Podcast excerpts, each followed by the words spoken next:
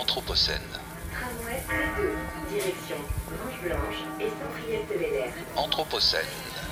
Radio Anthropocène. Anthropocène. Radio Anthropocène. Informer. Agir. Et débattre sur cette époque où l'humain bouleverse irréversiblement son environnement. Radio Anthropocène avec Radio Bellevue Web. Radio Anthropocène.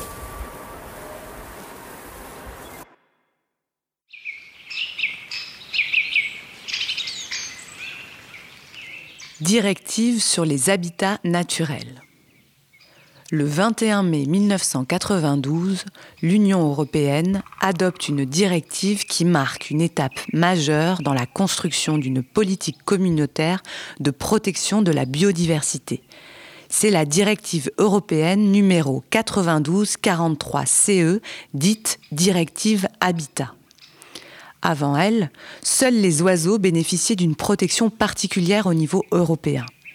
La directive Habitat est ainsi le premier instrument de droit international dans lequel les habitats sont pris en compte de manière aussi spécifique et détaillée. Son objectif est de conserver la diversité biologique à l'échelle du continent européen. Pour ce faire, elle crée le réseau Natura 2000. Ce réseau territorial est composé de sites naturels, terrestres et marins, d'habitats et d'espèces identifiés comme d'importance communautaire et devant être protégés. Ce sont les zones spéciales de conservation couplées avec les zones de protection spéciale déjà désignées au titre de la directive Oiseaux de 1979.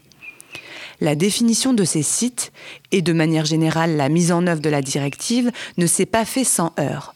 Mais aujourd'hui, Natura 2000 est le plus grand réseau écologique au monde.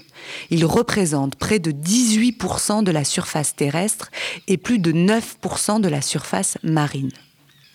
En tout, c'est plus de 230 types d'habitats naturels qui sont protégés au titre de cette directive.